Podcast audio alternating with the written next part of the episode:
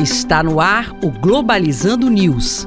Apresentação: Professor Mário Tito Almeida. Para você que está ligado na Rádio Nama FM Globalizando News no ar, eu sou o professor Mário Tito Almeida. E eu sou Luísa Veiga. Este é um programa do curso de Relações Internacionais da Universidade da Amazônia e nós estamos com uma promoção sensacional para você. Até amanhã, Black Friday de Relações Internacionais para você cursar em 2021.1. Olha só, 60% de desconto na mensalidade em todo o curso e a matrícula a 189 reais. Tá aí, você pode fazer RI, basta se matricular, pode fazer vestibular, vestibular.nama.br, agende o seu vestibular e venha cursar Relações Internacionais conosco.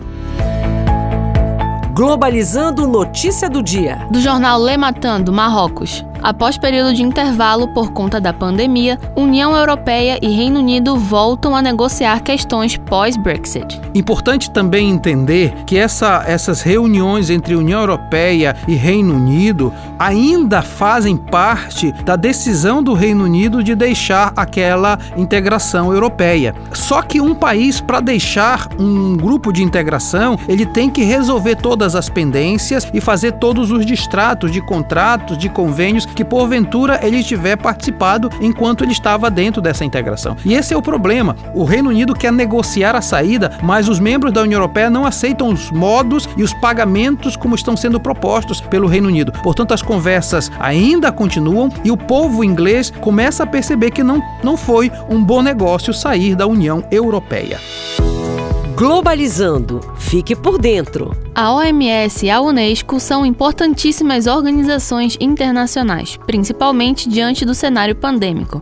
Uma de suas áreas de atuação é a imprescindível educação na saúde. No caso da OMS, uma das suas principais participações nesse assunto é por meio do incentivo e divulgação de práticas que podem ser utilizadas para promover a educação em saúde, assim como reforça sua importância. Já a Unesco é reconhecida por prestar apoio técnico e organizacional, e assim como a OMS, incentivar governos à implementação de projetos que trabalhem essas questões.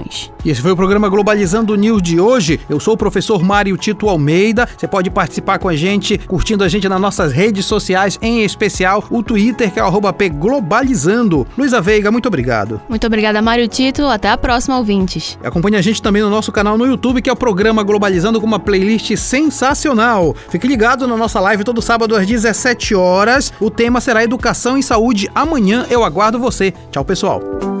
Globalizando News uma produção do curso de Relações Internacionais da UNAMA.